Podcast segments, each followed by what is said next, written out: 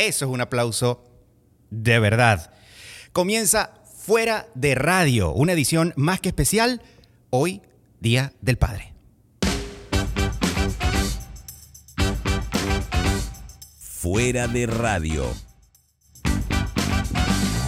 ¿Qué tal? Muchísimas gracias a quienes han estado semana a semana compartiendo con nosotros, disfrutando de nuestras conversaciones o quizás dejándose acompañar, em, teniéndonos en su teléfono mientras caminan, mientras hacen cualquier cosa. Eh, cuando digo cualquier cosa, es cualquier cosa. Eh, ojo con eso. Eh, lo que me ha gustado muchísimo es cada mensaje o, saber que la conversación que haya podido eh, llegar a través de cualquiera de las plataformas, bien sea por Spotify, bien sea por Apple Podcast, que ya estamos en Apple Podcast, o Google Podcast, o a través de Anchor, que también nos pueden escuchar, pues que sean unos mensajes esto que las personas dicen, mira, me gustó lo que escuché, me encantó, me sentí identificado, eh, es una historia similar a la que yo tengo porque esa es la idea de fuera de radio de poder estar conectados con eh, las verdades, las realidades de muchísimas personas que eh, conversan con nosotros y que, tal cual, sin necesidad de fama. Este episodio tiene algo muy especial. No lo estrenamos jueves como normalmente solemos estrenar fuera de radio por una decisión bastante especial. Quien está de invitado el día de hoy es el creador del nombre de este, este, de este programa, el creador del nombre de este podcast, el que hizo el logo, el que hizo la fotografía que ustedes pueden ver de portada, el que tuvo muchas ideas para esto y el que a veces tiene que estar corriendo cuando a última hora le digo hay que tener el cover listo para hoy. Y es un enorme placer, un enorme gusto tener aquí nada más y nada menos que a Omar Charcus Jr. Así es, aquí estoy.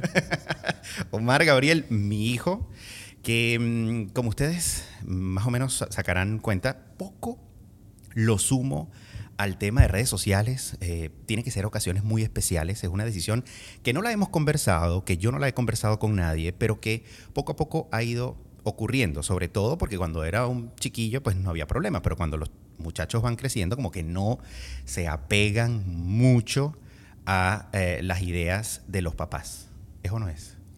Se podría decir. Se podría decir. Se podría decir. Ok, pero entonces, para mí es un gusto estar hoy, Día del Padre del año 2020, estrenando este episodio.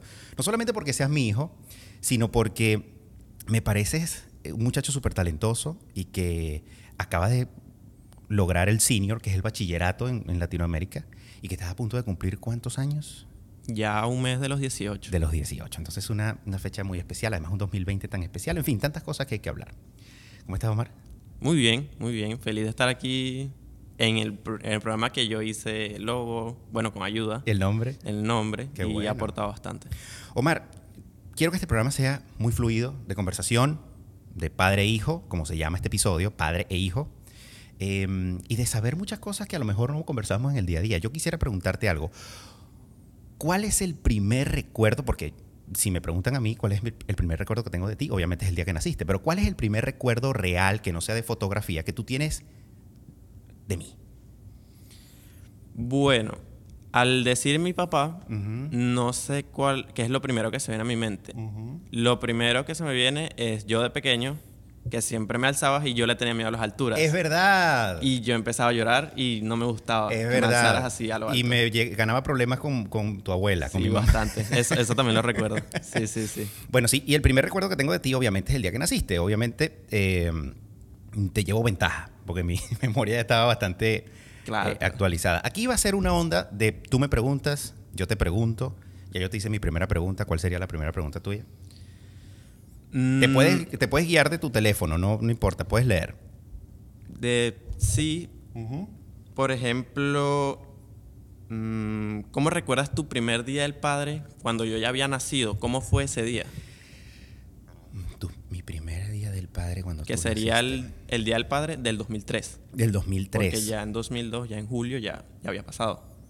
Mira, realmente, si me lo preguntas de esa manera, no tengo una memoria fotográfica enorme, ¿no?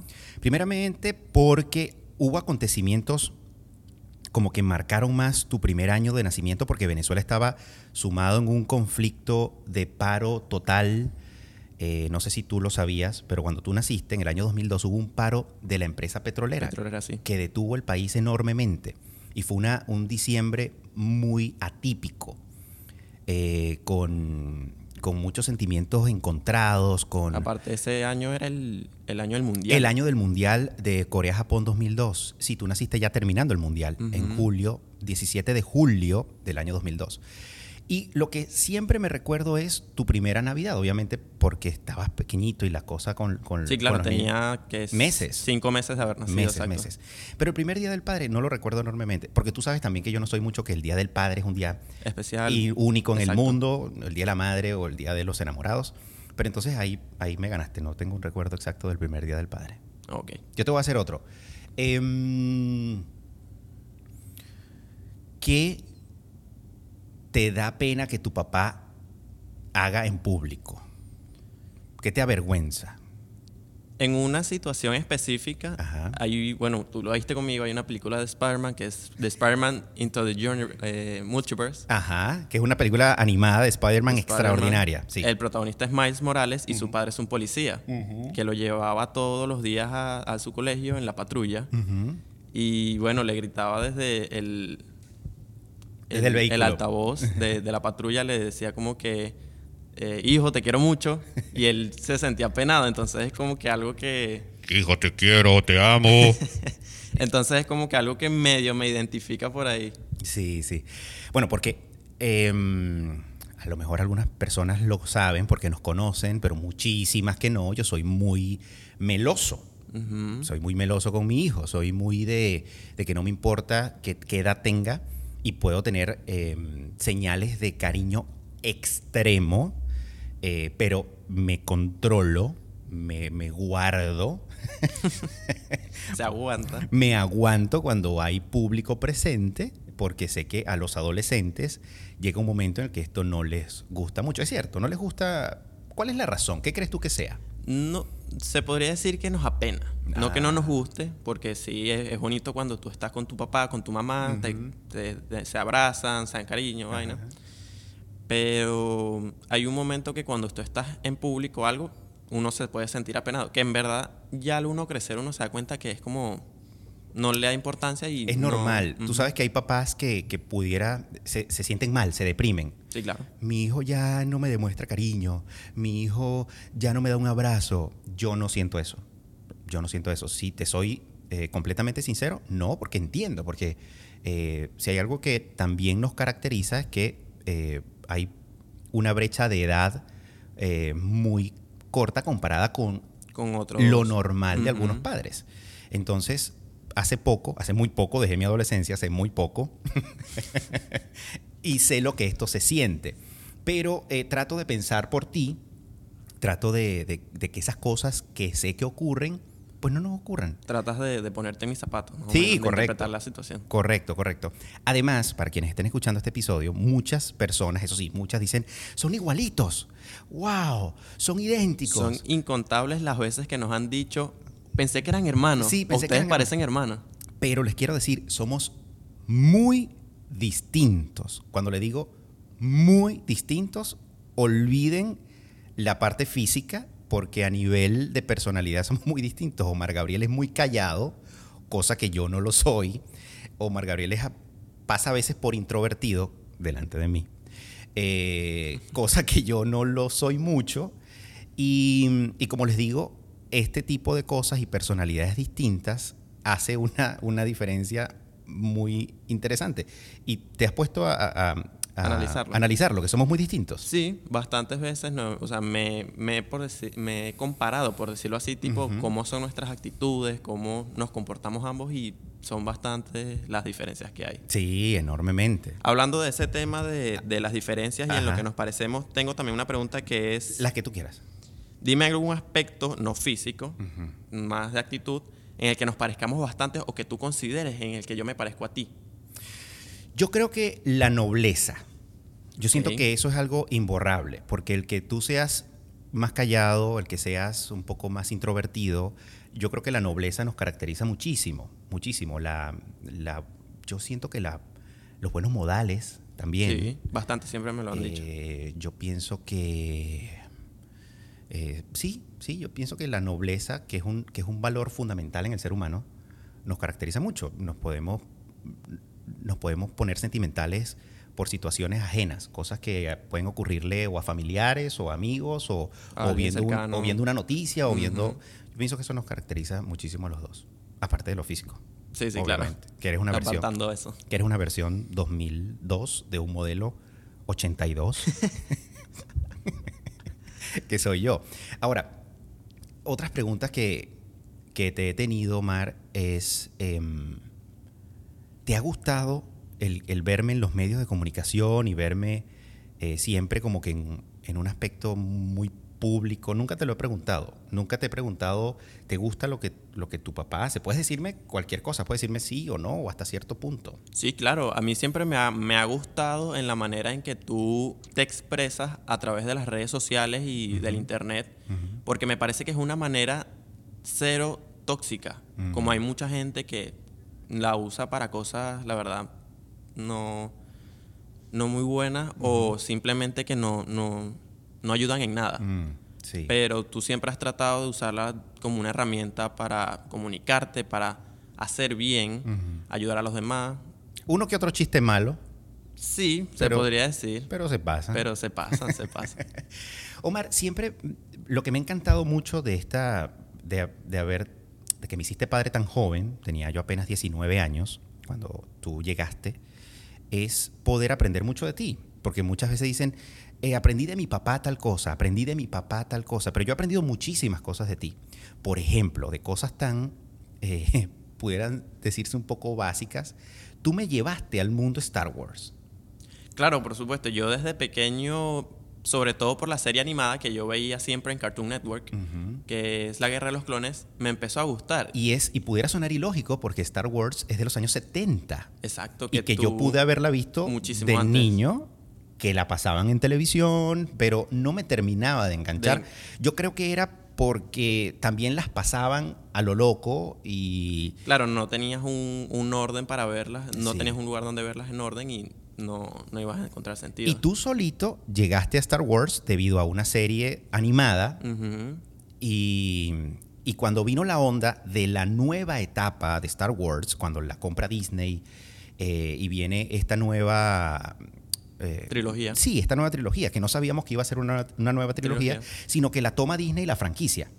Y hacen el estreno en el año 2015, 14, No te sabría decir, pero sí por ahí. Del episodio- Entre el 2013 y el 2015. del creo. episodio 7, Exacto, el amanecer, el despertar de la fuerza. El despertar de la fuerza, y era obviamente todo el boom, todo el marketing, todo lo que significa el regreso. Centros comerciales, Todo. plazas llenas de Star Wars, las tiendas Disney abarrotadas de mercancía de Star Wars. Y verte a ti con la emoción me hizo decir, no, ya va.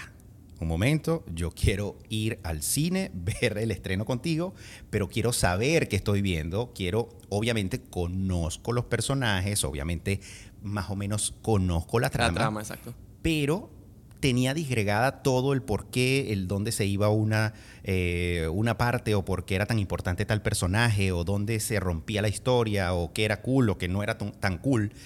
Y nos lanzamos, recuerdo, seis películas, las seis. Sí, toda la, la primera trilogía y la segunda trilogía en una semana y el séptimo día fue ir a ver la, la séptima. Y me agarró la fuerza. la fuerza. Aquí hay unas tazas de, de dos de los personajes que me encantan. Y entonces, a eso, imagínate, cosas como esas. Pero también he aprendido mucho, Mar, del lenguaje que, que llevan hoy en día eh, chicos de tu edad. Ok.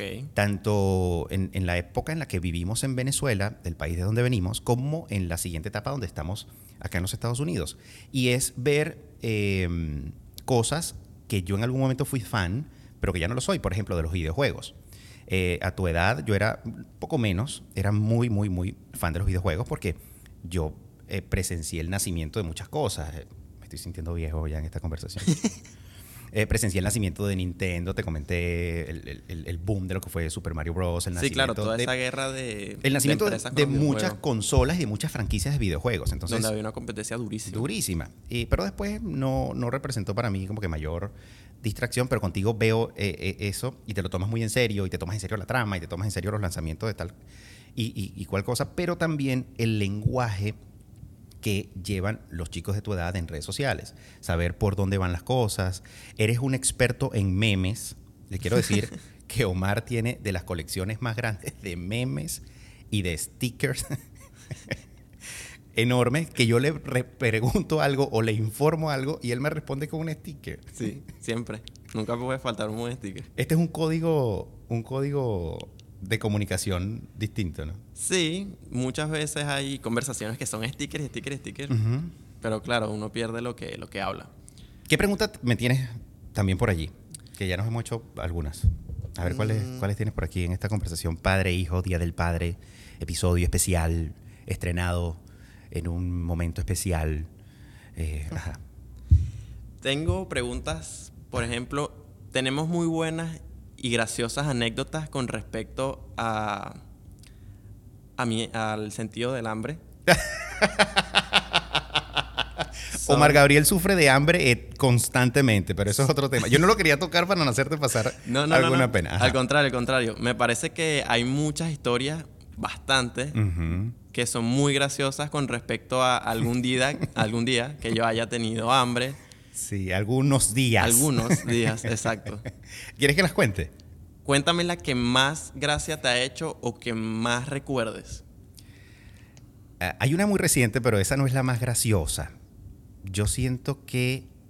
Bueno, es que hay muchas. Ay, Voy a hacer un top 3.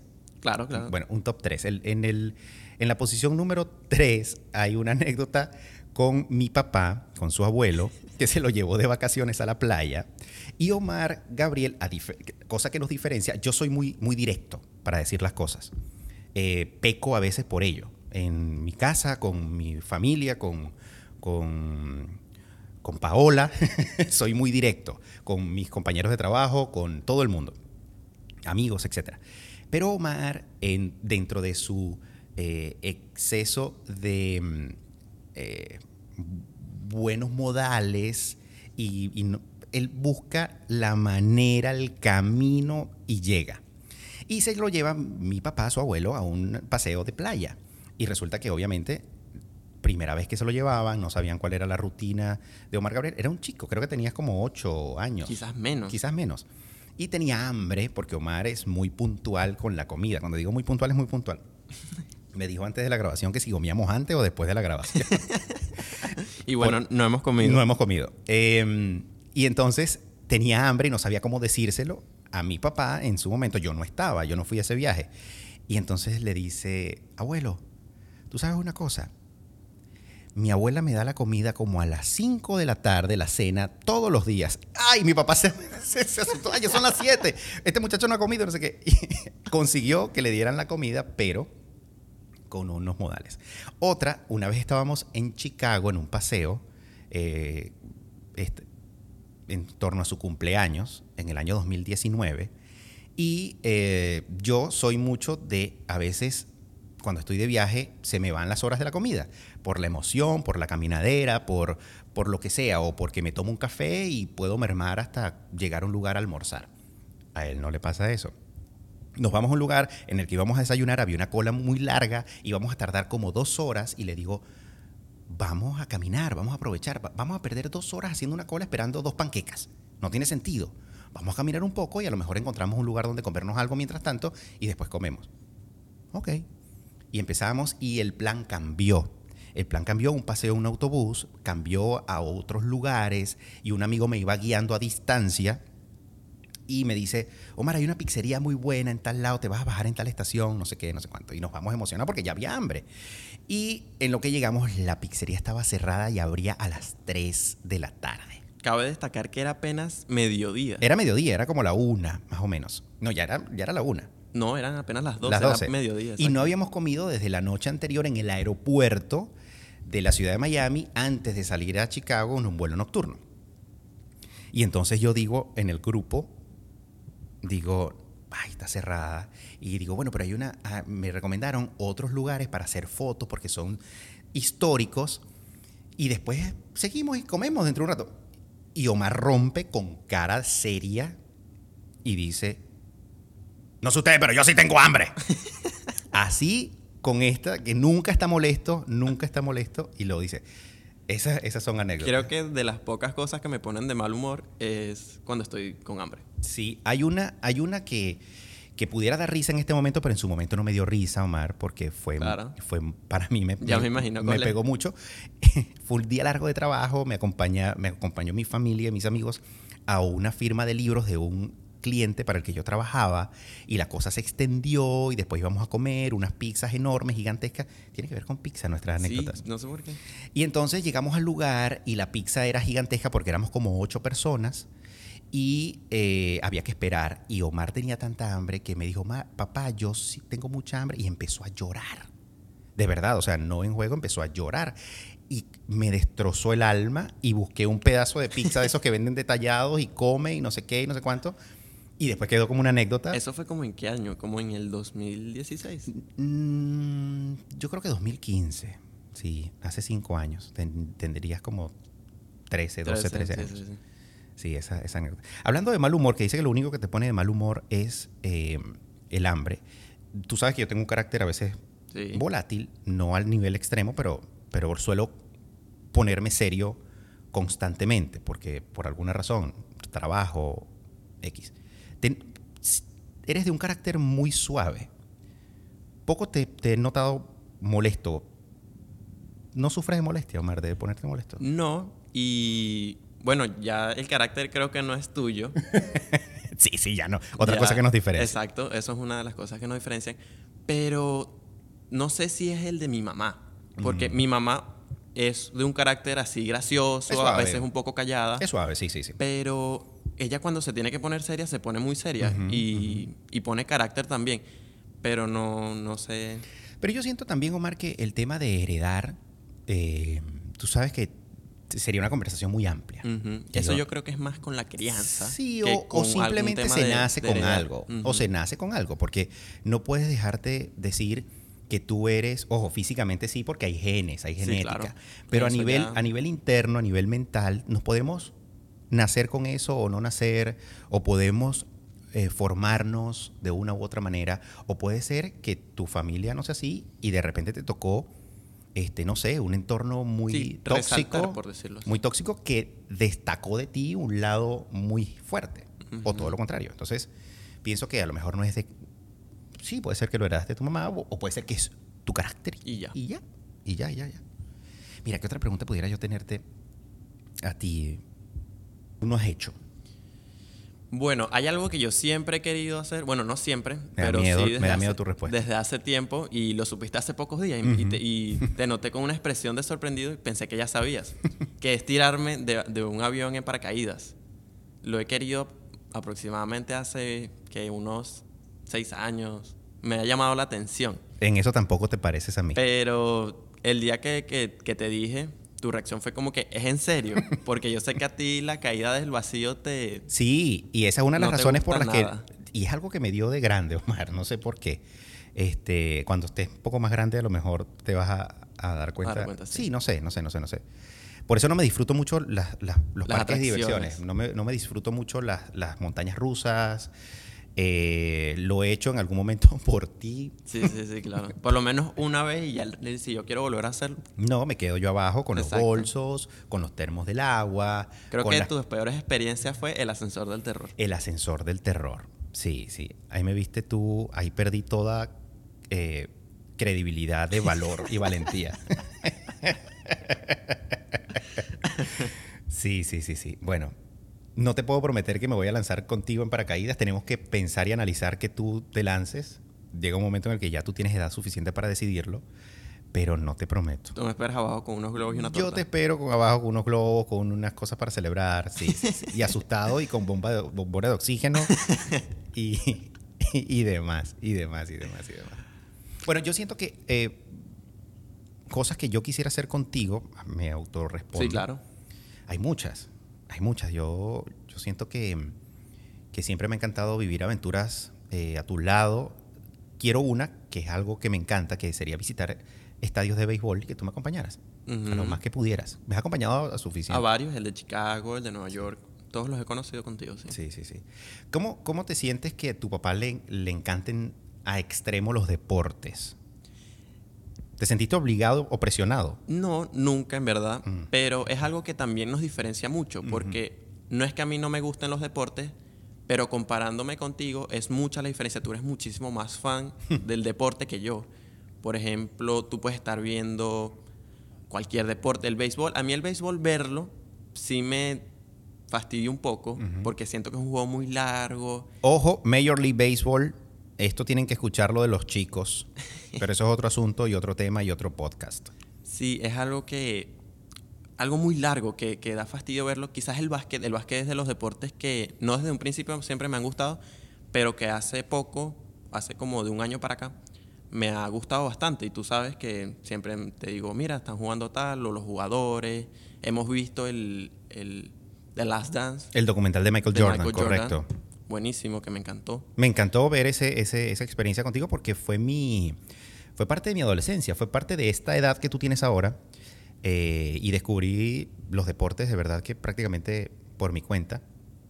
Y, y Michael Jordan significó ese crecimiento. Es una leyenda. Es una leyenda y qué bueno que salió este documental en una etapa bien interesante en el que, un 2020, que se ausentaron por razones que ya conocemos los deportes, y, mm, y pudimos ver a un Michael Jordan que tú, más allá de una, eh, un videojuego o de una esta, eh, estampita, iba a decir yo, imagínate mi lenguaje, o de una barajita, o de una ropa de calzado, eh, perdón, una marca de calzado o marca de ropa, más allá de eso, yo te decía, Omar, pero es que fue un fenómeno y no- seguro que tú no terminabas de entenderlo.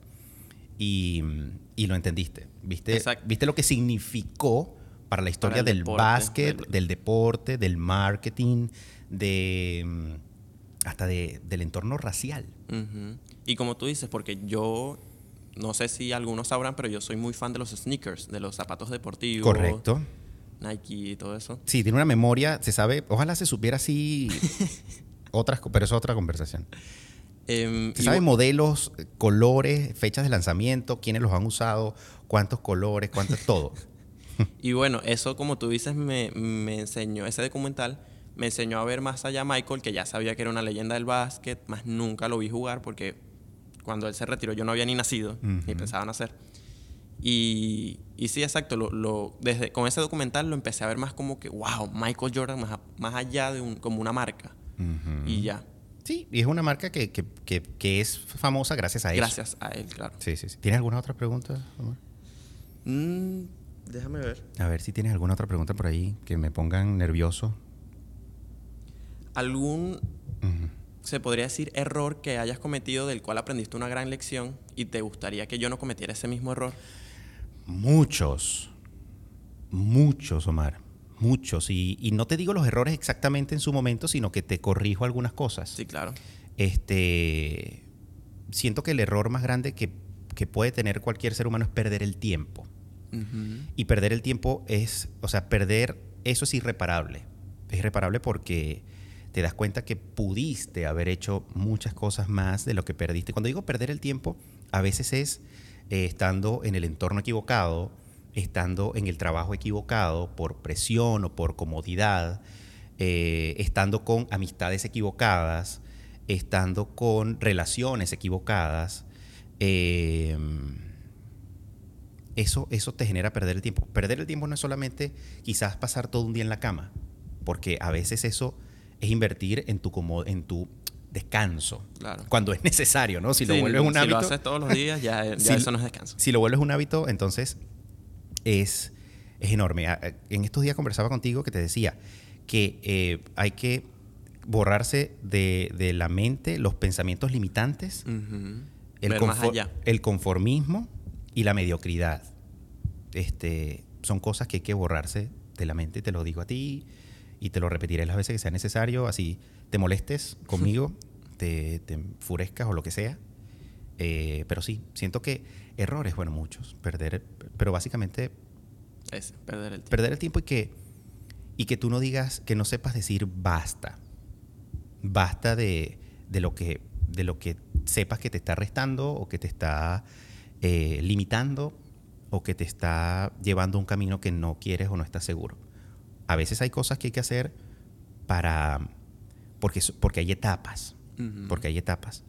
eh, en la vida, pero superarlas, superarlas y decir basta. Basta cuando eh, no quieres que, que te exploten en un trabajo, basta cuando eh, una amistad sepas que no te sume, basta cuando sepas que te reprochan algo que no es tu culpa.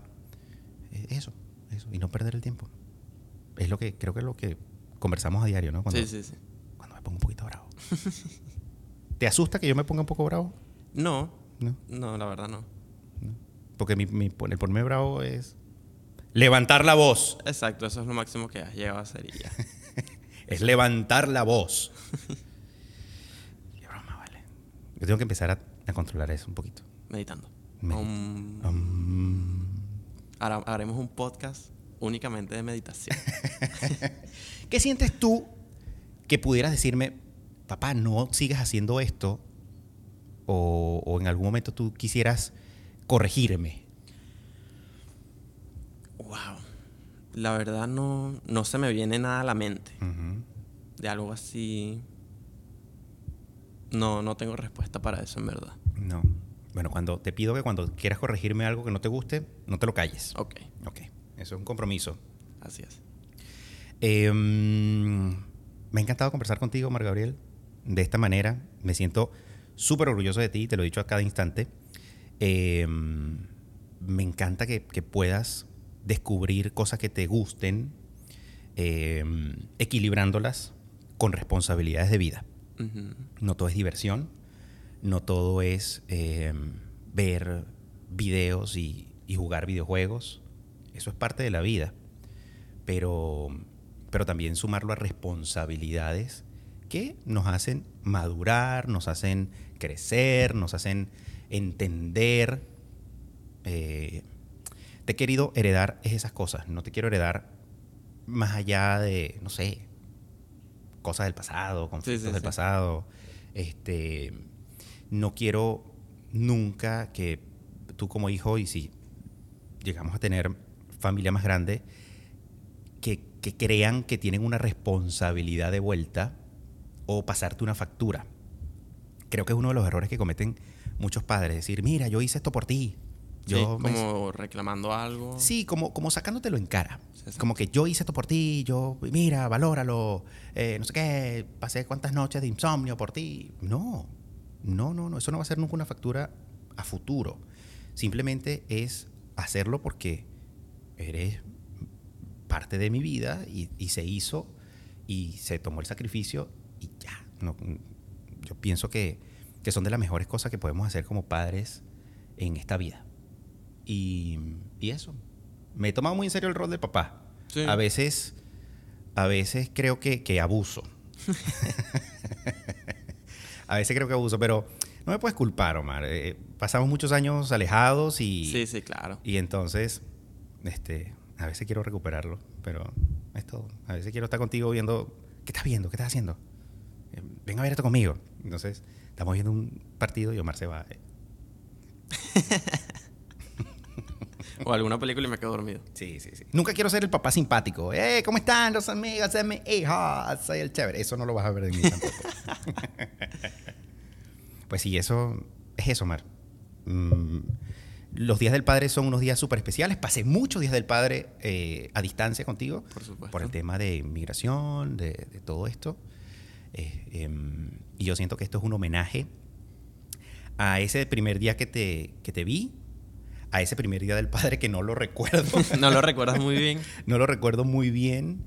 eh, pero pudo haber sido, Mar, que a lo mejor hasta ni estábamos en... A lo mejor yo tenía que trabajar. Sí, exacto. No fue un día que te Sí. hiciste algo en especial. Sí, sí. Sí, yo recuerdo que el día de tu cumpleaños... Por eso, mira, disculpa que me, me alargue un poco en este tema de, de- del por qué perder el tiempo o saber decir basta.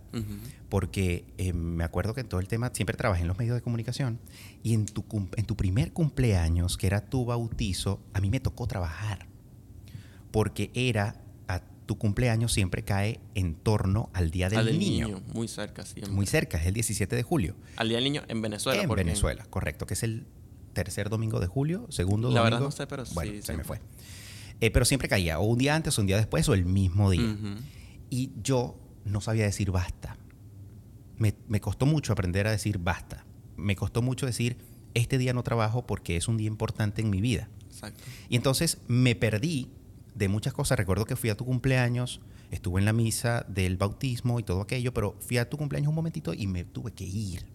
Y así pasaron muchas cosas. Y así decidí vivir en algún momento en otro lugar de, de- de Venezuela. Y así decidí comenzar a viajar también a los Estados Unidos en algún momento hasta que comencé a vivir acá y te decía que pronto, pronto, pronto, pronto íbamos a, a hacer una vida juntos.